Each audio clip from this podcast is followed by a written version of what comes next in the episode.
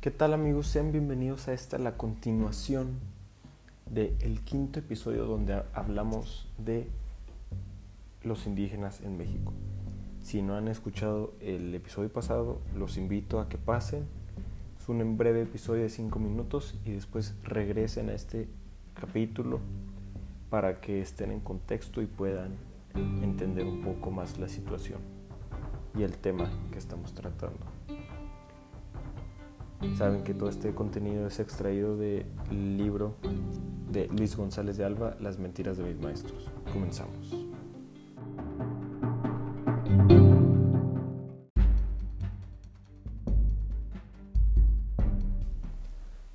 Bien, continuamos con el tema.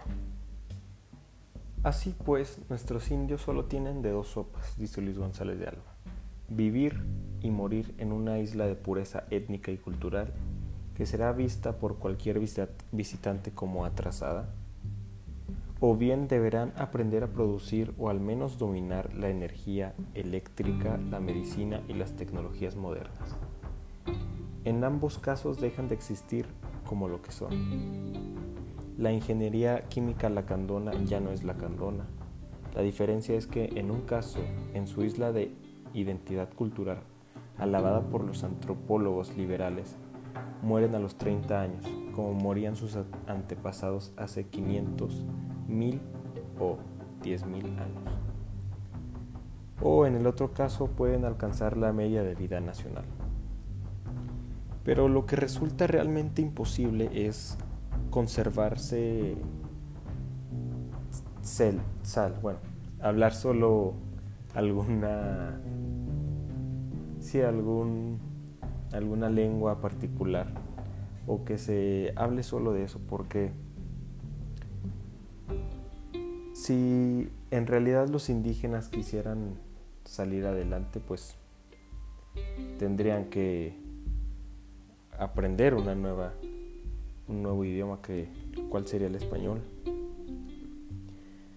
pero bueno, si nuestros pueblos indios van a conservarse en estado de pureza como parecen plantear en ocasiones al exigir respeto absoluto a sus usos y costumbres, que estos son más colonial, coloniales que precolombinos, entonces las demandas exigidas en la declaración de la selva lacandona con la que el EZLN se levantó en armas y que son, entre otras, trabajo, techo, alimentación, salud y educación, deberán ser regalo que les hagamos los demás mexicanos, a quienes, por, por cierto, nadie nos regala nada. Hay pues una contradicción en términos entre conservar una cultura que desarrolló una forma de techo, alimentación, salud y educación, y exigir las ventajas que en esos ámbitos ha conseguido otra cultura distinta. Una frase, bueno, algo, que añadir que me, me llamó la atención es que dice, y si adquieren la noción del tiempo capitalista y aprenden el orden empresarial, han dejado su cultura y ya no son indios. Ya que hay muchas personas que alaban que los indígenas tienen que ser 100% indígenas, que no se deben de influenciar por otras culturas, por eso no deben de venir a, la, a las ciudades, que se deben de mantener en sus lugares de origen y pues bueno, para cerrar, voy a leerles lo siguiente. No hay pues remedio y es preciso repetir. Si nuestros indios desean salud, techo y alimento, deberán ellos mismos aprender a ser médicos, ingenieros y agrónomos.